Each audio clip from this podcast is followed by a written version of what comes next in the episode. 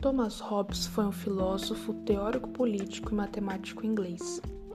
Foi uma das figuras-chave nos debates políticos no período iluminista. Apesar de defender a ideia do absolutismo do soberano, ele desenvolveu alguns dos fundamentos do pensamento liberal europeu. Hobbes foi o primeiro filósofo moderno a articular uma detalhada teoria do contrato social que apareceu em seu trabalho Leviatã, em 1651. Nele, Hobbes expôs sua doutrina sobre a fundação dos estados e governos legítimos e cria uma ciência objetiva da moralidade.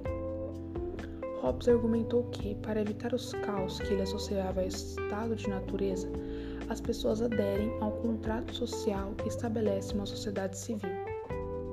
De acordo com suas teorias, os homens teriam uma necessidade natural de abandonar seu estado de natureza.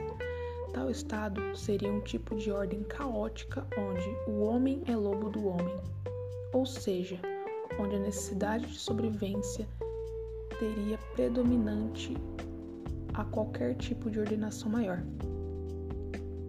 Uma das tensões mais influentes no argumento de Hobbes é uma relação entre o soberano absoluto e a sociedade.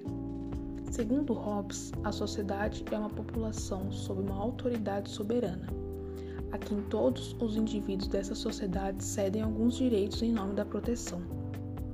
Qualquer poder exercido por essa autoridade não pode ser resistido, porque o poder soberano de protetor deriva de indivíduos que entregam seu próprio poder do soberano para a proteção. Hobbes também inclui uma discussão sobre os direitos naturais em sua filosofia moral e política.